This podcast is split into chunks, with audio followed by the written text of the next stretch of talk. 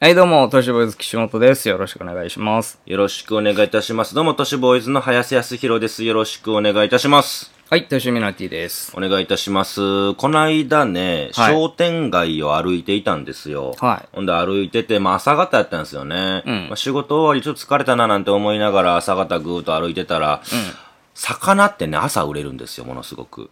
あ、そうなんですうか。ん、お昼ご飯、夜ご飯に使うから、っていうのと、あと新鮮なお魚が朝入るからっていうのもあって、ん朝方すごい魚が、まあ魚屋がね、売れやすいの。そうそうそう、たくさん人がいて、おーええなーと思ってたら、ある坊ちゃんがね、んいやー、すごく僕はね、って体も悪いし、頭も良くないんだ。そんな僕に聞く、魚ないかいって言うんですよ。うん。大将にね。うん。いや、そんな、頭が良くなる魚なんてないよ、そんなの。病気に効くみたいな、そんな魚あるわけないじゃないかって言ったから、その二人に、うん。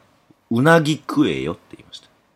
なんでうなぎ、なんでうなぎ食えってお前が言うよね、しかも。俺が言いましなんた。で知ってたんで、情報を。うなぎ食えよって言いました。いやいや、うなぎ食わんでいいでしょ、別に。はって言われて。うん。いや、うなぎ食うてる人で、頭良くなったとか、ん聞いたこあととない体良くなったって聞いたことないよって言われて。いやいやいや、だとしても、ん信じて俺を、うんなぎ食えよ、そして食い続けろよってい言やいやってやりましたよ。信じられるかよ。知らないおっさんがうなぎ食えよ、つって。そっか、もう、おっさんって言われる いや 年代なんだ。おっさんだろ、どう考えても。いや、なんかさ、君悪いおっさんだろ、それ。この業界って結構年上が多いからさ、いつまでも若い気持ちでおったけど、普通に考えたらもうおっさんよな。いやおっさんよ35歳、38歳っていうね。普通に、小中学生が見たおっさいんやや、。小中学生からしたら二十歳もおっさんやから。んそう言い出したらおね。でね、このなんでじゃあ、そう、理由は何なんだよ、それ。うなぎってすごいんですよ。うん。うなぎ実は、土曜の牛の日なんて言いますけれども、その牛の日に、うなぎを食べれば、夏痩せしないなんて言われてるんですよ。はそして、夏の病にかからない。あ。うん。病気にかからない。うん冬の病にもかからない。流行り病にもかからない。伝染病にもかからない。長生きする。万病が治る。薬になる。精がつく。元気になる。豆になる。風邪をひかない。腹痛をしない。目の中に汗が入らない。腹の虫が死ぬ。って言われてるんです。ね割れすぎだよ。すごくないですかうなぎ今、精が出るとかは知ってるけどね。しかもこれ全国で言われてるんです。そこまで効果あるかうなぎ。まあそういう風なね、うん、まあ、俗称というかありますから、うんで、逆に、うん。うん。牛の日に、うん。うなぎうをの日食わないとん、どうなるか。宇治になるんです。うち宇治。あの、虫みたいなそうやつ宇治。な、なんの 宇治。なんでなんで なんでなるかを言えよ。いや、書いてないから。それは。え なんそれは、それは誰も知らないんですよ。そういう話が残ってる んです。わかんないな。牛の日にそうれなぎ食わないと宇治になりますよと言われてるんです。まあ、だから食わせようとしてたってことだろうな。そうそう。おらそくもそも、まあ、平賀源内がうなぎ屋に看板を書くように頼まれて、今日は牛と書いて代表版になったもの。なんですけど、うなぎとは別に、土曜牛の日っていうと、うなぎ以外だと海水を浴びる。うん。湯に入る。うん。牛とか馬に水浴びをさせるっていう行事が各地にあるんですよ。うん。だから、うなぎだけじゃもともとはなかったんですってよ。うーん。あとは、うなぎの夢はいい。うん。という反面縁起が悪いっていう場所もあったりとかする。うん。うん。これがなぜかわかんないんだけれども、うなぎの夢はいいっていうのは大分なんですよ。多いと。大分。うんだから不吉とかっていうと、多分だいぶ離れたとこなのかなと思うじゃないですか。うん。これ、宮崎なんですよ。むっちゃ近いの。なんでこんな近いのに九州の中の。変わってるんだもん。近いところなのに、いいと悪いであったりするんですよね。うー。うんあと、うなぎをなんだろう食べちゃダメって言われてるとこも各地にある。うん、まあまあ、それもわかるよ。な、うなぎ毒あるもんね。目が潰れる。うん。あと、神様の使いだから食べちゃダメ。うん。とかね、そういうとこもあったりするんで、なかなかね、うなぎな土曜の牛の日なんて言いますけれども、結構面白いね、ん言い伝えとか、そういったものがあるので、調べてみてもいいかもしれません。はい。はい。では行きます。教えて都市伝説。はい。はい。この企画は我々が話したい話をするという企画ですけれども、これはですね、僕らがあのクイズ案を考えた、うん世界で一番怖い答えうんというね、えっ、と、1時45分からか、深夜のね、まあ放送されましたけれども、んそれと、まあその前の日に、放送された前の日に本も発売されてるんですね。うん初の書籍化ですね。世界で一番怖い答えの書籍に、これに過去の、まあ、 良作とされるクイズ案が、うん。まあ、51問あるんですよ。うん。動画の方では3、4問やったんだけれども、うん。ちょっと他にもね、面白いクイズがあるので、うん。チムさんにちょっと出題しようかなと思ってまして。ほで、まあ、ちょっと再びですね、あの、うん紹介させていただきますけれども、う。うん。これが、まあ僕らとか他の方で、いうんろいろ考えてね、クイズ案を考えて、で、それでクイズです。答えも込みでね、うん考えて出題する。で、出題者というものは、これに答えて正解するのはもちろんなんだけど、これ以上の、うん要は僕らとかサッカー考えたもの以上のうん、恐ろしい答えを出したものにも、ナイスホラーみたいな点が入ると。。ホラーリストだっけ。そうそうそうそう。で、これって、なんか、なんやそれって思いません答えが一つじゃないみたいな。う。うん。と思うじゃないですかまあクイズとしては気持ち悪い。これ、調べていくと、うんあのね、恐怖を考えるっていいことなんですって。うん。どういう例えば。だけれども、うん。車の免許持ってますよね。うん。えっと、かもしれない運転でしたっけあ、かもしれないね。運あ転の、飛び出してくる出かくもるしれない。かもしれないうんうん。まるまるするかもしれない。うんだろうはダメ。そう、だろうは。はダメ。かもしれない、かもしれない、かもしれないっていう、これも一種そういうものなんですって。うん〇〇があるかもしれないっていう、未来ちょっと、えっ、と、恐ろしいというか、うんうんちょっとマイナスなイメージを起こすことによって頭の中にね、うんうんそれを回避することができるから、うん。例えばだけれども、このクイズの中で似たようなことが自分の生活の中あった時に、うんあれクイズの中であんなことがあったなって考えるとか。うん。だから、恐怖を考えて先を見据えるというのは別に悪いことじゃないので、うん。まあ、シだミュかレーら、ション的なこと。そうなんですよ。だから、これって実は世界で一番怖い答えって、うん。結構ためになる。脳トレじゃん。そうなんですよね。だから面白いなと思うんで、うんちょっと今回出させていただきます。はい。では、いきます。えー AI スピーカはーというクイズでございい。うまんす。うん。家電オタクの私は最新のスマート家電に囲まれた超快適ライフを送っている。うん。掃除や洗濯など家事は全部この家電たちがやってくれる。うん。中でも最近のお気に入りは AI スピーカーの希望だ。うん。名前が希望ですね。うん。友人が来た時も、希望、コーヒーを入れてくれるかしこまりました。二人分でよろしいでしょうかすごっそんなこともできんのしかも人がいないと電気も勝手に消してくれるから節電対策にもなるんだ。うん。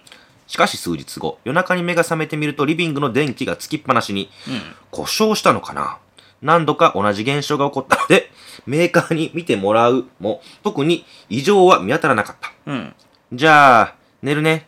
おやすみなさい。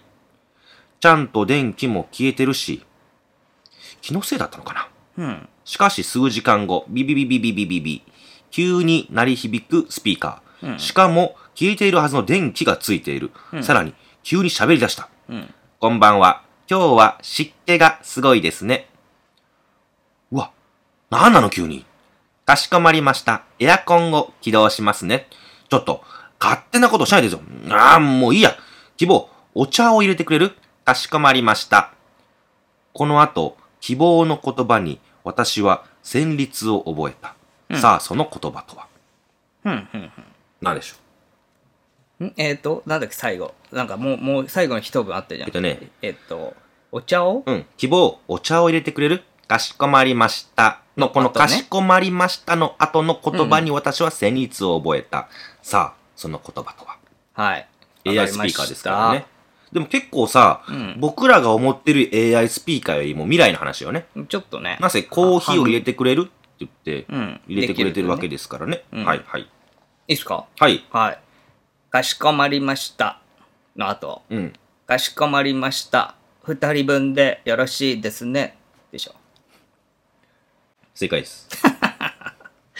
だろうなと思った。もうあの、かなり早い段階 で、金とか出てるね。そうなんですよ。一番最初のコーヒー入れてくれるかしこまりました。二人分でよろしいでしょうか。うん。まあ、これが最後にも乗っかってるというような、うんうんえークイズなんですけれども、二人分でよろしいでしょうか後ろを振り返ると見知らぬ女の人がいた。キャー思わずしゃがみ込んでしまう。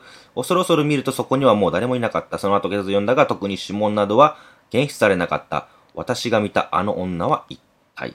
あたいなそういう感じなんだ人コアではなく、心霊というふうになってますね。まあこれ僕らが考えたものではないから。うん俺完全にあれだと思ってたわ人は家の中うにん。人がいるのをうん感知してうて、ん。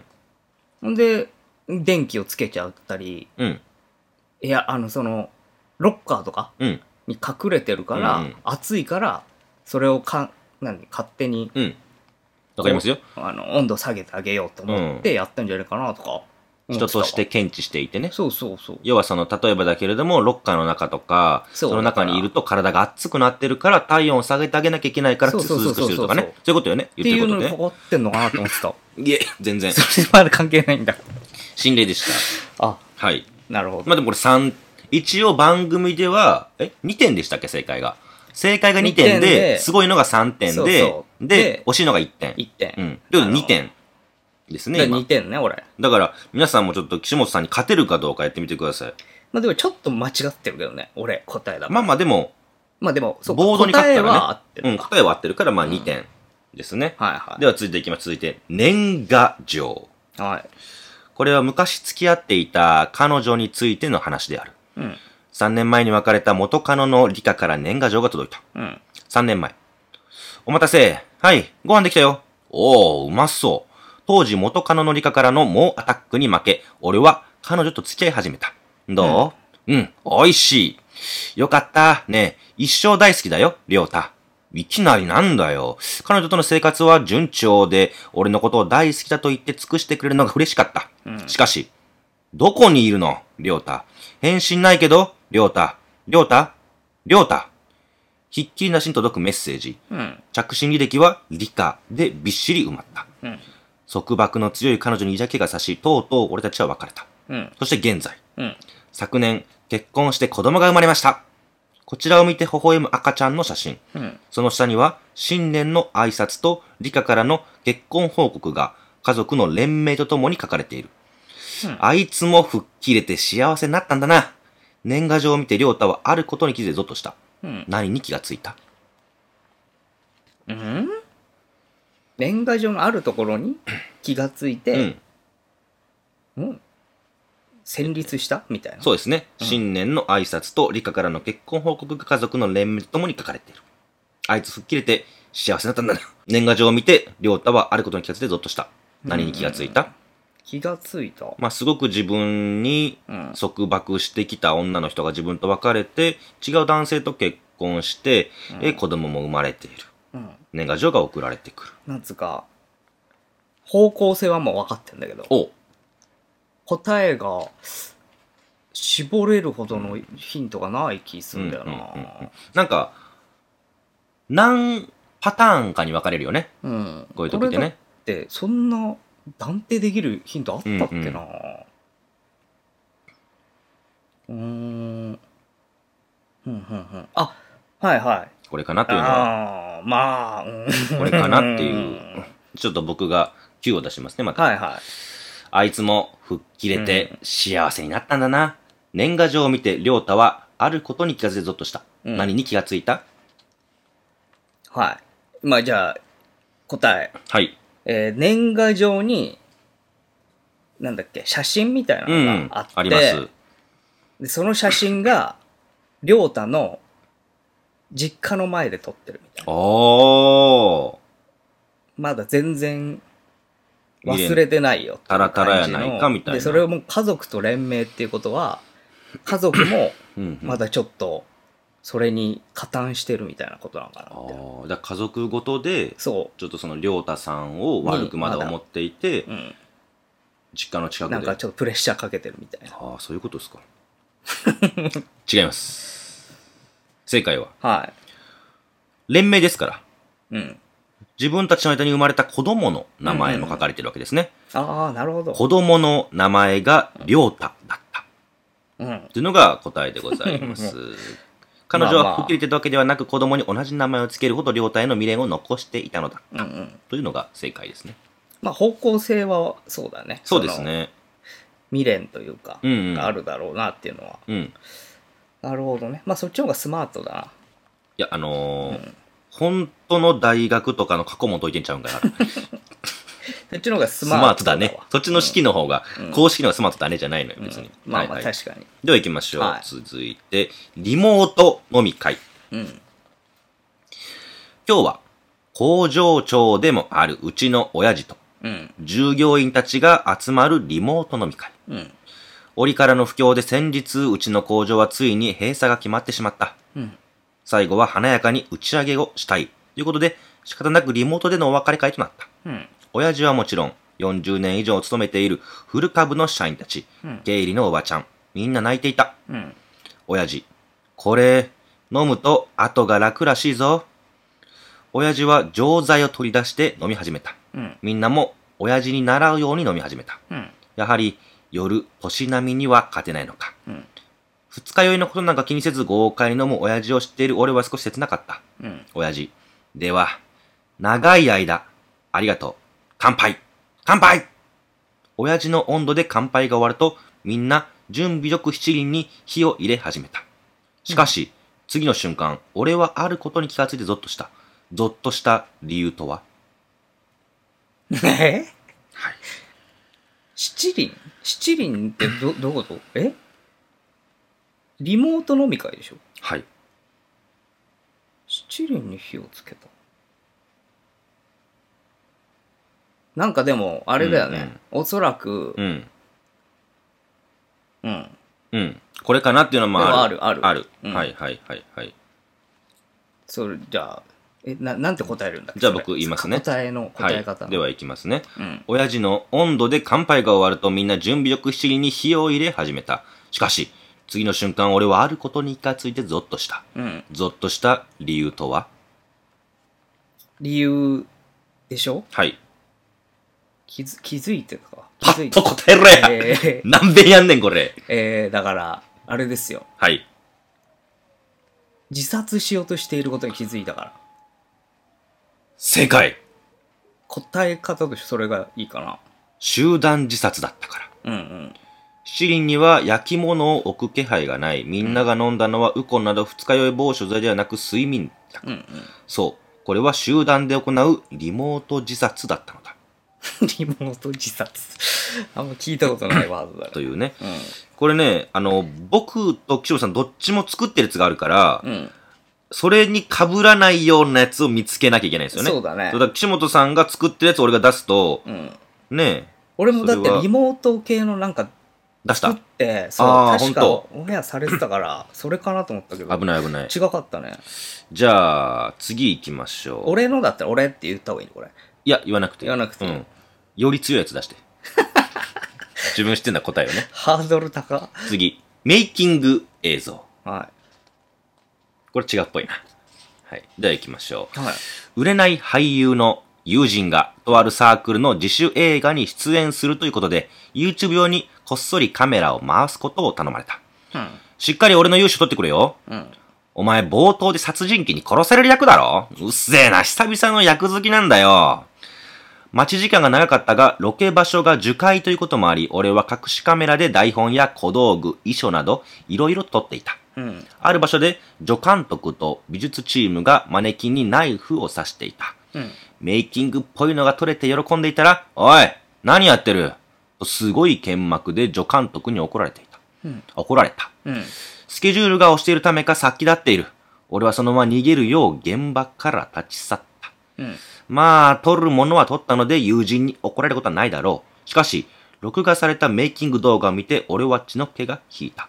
うんその理由とはえというメイキングですね。血の気が引いた自。主映画のね。え、どで、できた映像を見てか。しゅん通ったいや映、像えっと、録画されたメイキング動ものを見て画。だから自分が撮ったもものをの見てですかね。はいはい。えー、でもすげえ、シンプルな答えしかない気すんうだんようんな、こうれ。ん。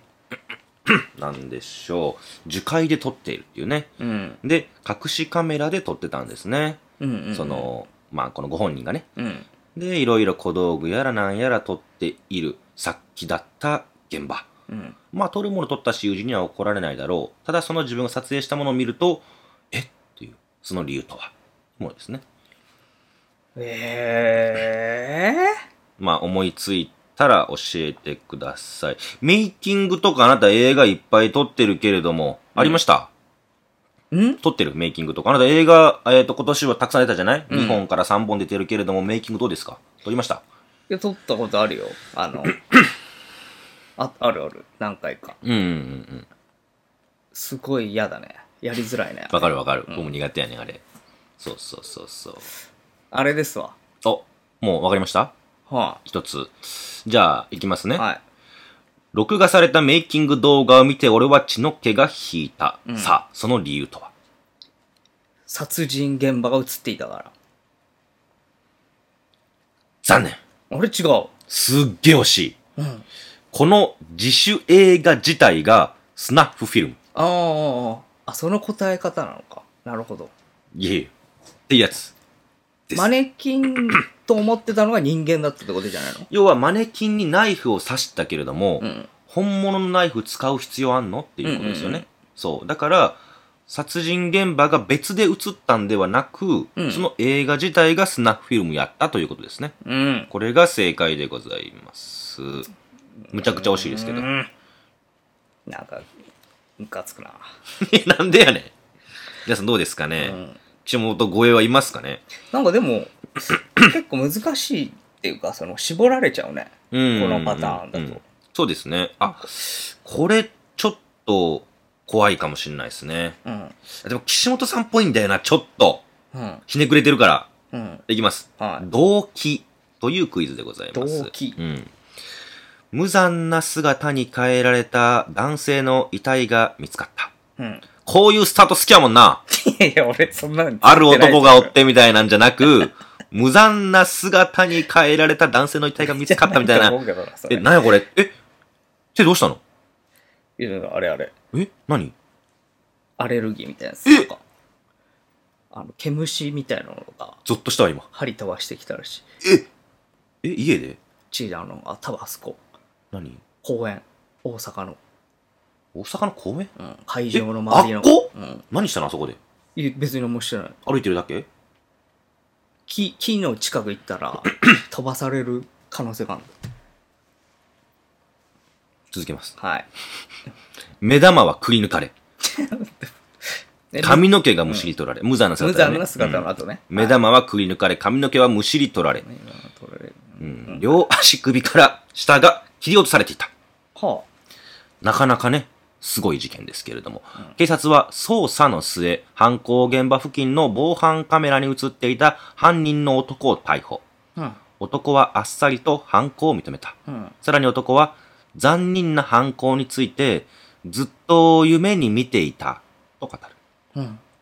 では、被害者男性によっぽど辛い恨みがあったんだな、と警察が尋ねると、犯人は、いえ、彼は赤の他人です、と答える。うん。男の言う通り、警察の捜査では男と被害者に接点は見つかっていなかっうた。ん。それなら残忍に殺せれば誰でもよかったということですかあそれも違いますよ。被害者は彼じゃなきゃダメだった。うん。犯人の言葉に首をひねる警察官。うん。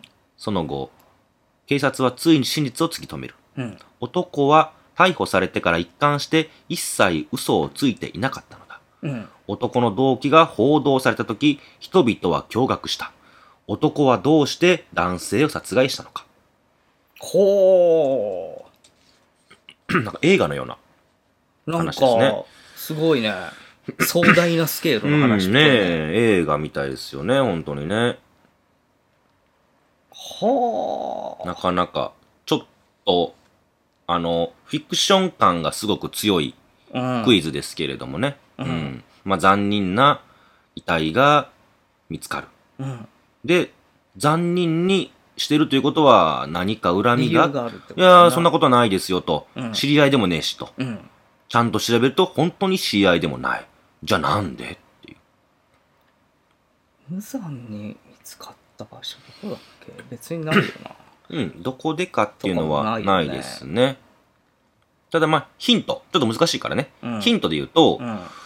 警察は捜査の末、犯行現場付近の防犯カメラに映っていた犯人の男を逮捕した。男はあっさりと犯行を認める。うんさらに男は残忍な犯行についてずっと夢に見ていたと語る。うん。では、被害者男性によっぽど強い恨みがあったんだなと警察が尋ねると、男性は、いいえ、彼は赤の他人です。と答える。ここがヒントですね。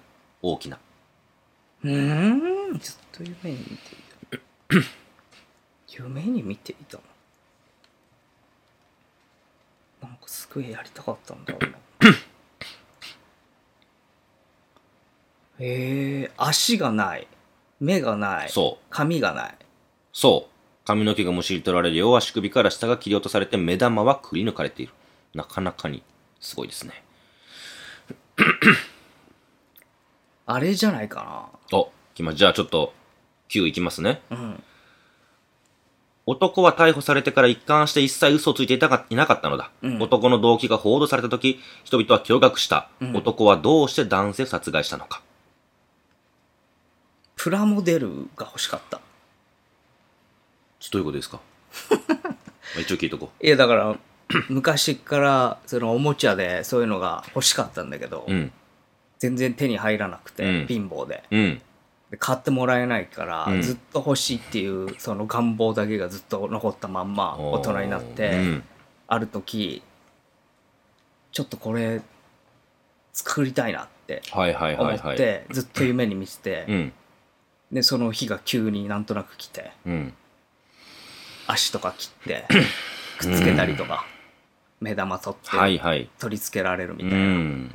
そういうあのレレゴみたいあなあ、はいはい。レゴ系自由に自分でそう組そみう立てるみたいなねを。作りたかった、うん先にポイントだけ言いましょう。うん3ポイント。なんでだよ作家さん考えたものの上を言ってまだすね。だいぶでも近いいや、全然遠い。 え正解は、え夢で見た景色を再現することだった。ずっと夢に見ていたというのは、願望ではなく、眠った時に見た夢のことです。うん、でもそうだろうよね。何度も同じ夢を見ていたという意味。ずっと夢に見ていたとやりたいというわけじゃなくてねうんうん。だから、夢の中で、男性の目玉をくり抜き、髪をむしり取り、両足首を切り取る夢。犯人は繰り返しこの夢を見た。やがてそれは、切実な願望になっていく。徐々にね。で、夢で見る景色を現実に再現したいと思うようになった。これが正解ですう。ーんちょっと難しかったですね。大月健二さんが、ロッキンホースバレリーナやったかな、うんっていう小説の中で同じこと言ってますね、岸本さんと。どどういう、それは殺人とかではないですけど、まあ性交渉する相手がう、ん女性もすごい綺麗な人が多いけれども、それはもうプラモデルと一緒みたいだと、うんどっかのパーツがちゃうだけで、もともとは一緒やないかって思うぐらい女性を抱いてしまったっていう男の話がありましたけどね。あそそれに近いなと今聞きながら思いましたね。う、うんん、ちょっと違います。超えてますち。ょっと難しいっすわ。ちょっと怖いです、ね。今のはちょっとなんか難しいわ。うん。ソロキャンプ、岸本さんっぽいなちょっとやめとこソロキャンプはねう。、うん。最近オンエアだった から、見た記憶があ知っる。てるんだ。あ、じゃあ、ダメだな。まあ、あの、答え覚えてない けど。出会い系もっぽいな。出会い系は確かに俺っぽいな。そうですよね。作りそう。あ、ただこ、れ、うん。覚えてねえわ、俺全然。 多分、え答え。そんなことないっしょ。ちょっとじゃあ、出会い系、えじゃなくてもなんかいいよ適当あにじゃあ別のやつ行ってみましょうか、か。じゃあ別のやつ行きましょう。ちょっとね、えーっと、怖いやつ行こうかな。はい、じゃ あ、あ、こ れ、ぽいけどな、これも。サウナ。ほううんサウナ、は俺い多分作ってない、あ、本当ですかよかった。うん俺たち兄弟は150キロを超える巨漢だ。うん昨今のサウナブームもあり、いろいろなサウナに行っている。うんいつもは10分ほどで出るのだが、その日は違った。先に出た方が、ビー、あ、先に出た方が、ビールをおごるという子供じみた勝負のため、うんお互い意地を張り続けた。うん諦めちゃいなよ、デブ。は兄貴の方がデブだろ俺らの他にもう一人の客が迷惑そうにこちらを見てくる。しかし限界が来た弟が先に抜けた。うんふぅ、なんとかビールゲット。その後、俺もサウナを出たのだが、頑張りすぎたらしくブラックアウトした。うん 兄ちゃん兄ちゃん気づくと俺はサウナのドアにもたれかかっていた。んえ、どれくらい落ちてた多分30分ぐらいじゃない死んだかと思ったよダイエットしなよいや、お前が言うな俺はシャワーを浴びに行くと、あることに気がついてゾッとした。うん何なるほどうん。うん多 分、多分分かった。おもう、そんな、うん。シンプルだと思う、これ。じゃあ行きますね。ははい。え30分ほど落ちていた、まあ、兄ちゃんですね。うんでは行きます。俺はシャワーを浴びに行くと、あることに気がついてゾッとした。それは何、い。はい。えー、中で一人死んでると思ったから。正解うん。 !150 キロの巨漢がドアにもたれかかっていたら、ドアを開けることすらできない。うん。弟が出たのは約10分後、しばらくして兄が出て、そこからさらに30分、つまり中にいた一人は、点点点ですね。大正解でございます。今、9ポイント。シンプルです。 2223やからね。うん。 2223です。はい。素晴ら しいいですね。というですい。ね。はい。はい。まあ、数問出させていただきましたけれども、皆さんいかがでしょうかちょっとなかなかの正解率やったんじゃないかなと思いますうよ。ん。ね。まあまあまあ、そうですね。これでも、どれくらい当たるもんなんだろうね。どうなんでしょ結構、人によっては簡単っていう人もいるし、う全然わかんないって人もいるんだよう。な。これが自由やからさ、うん考えることが。なんか強めに考えちゃって考えすぎ全然違うみたいなね。うんと。かも結構あったりするから、なかなか面白いんですよ。はで、まあ、書籍出てますけれども、僕も岸本さんのクイズも載っておりますので、い。うん。ぜひぜひ、皆さんも。これ、えーだ誰が何かとか書いてんの書いてない。あ書いてないんだ。うんあ、じゃあ、まあ、そっちの方がいいか。まあ、楽しんでいただけ買れってばもと思らいえます。て、見てもらえばね。はいはい。以上です。ありがとうございでました。した。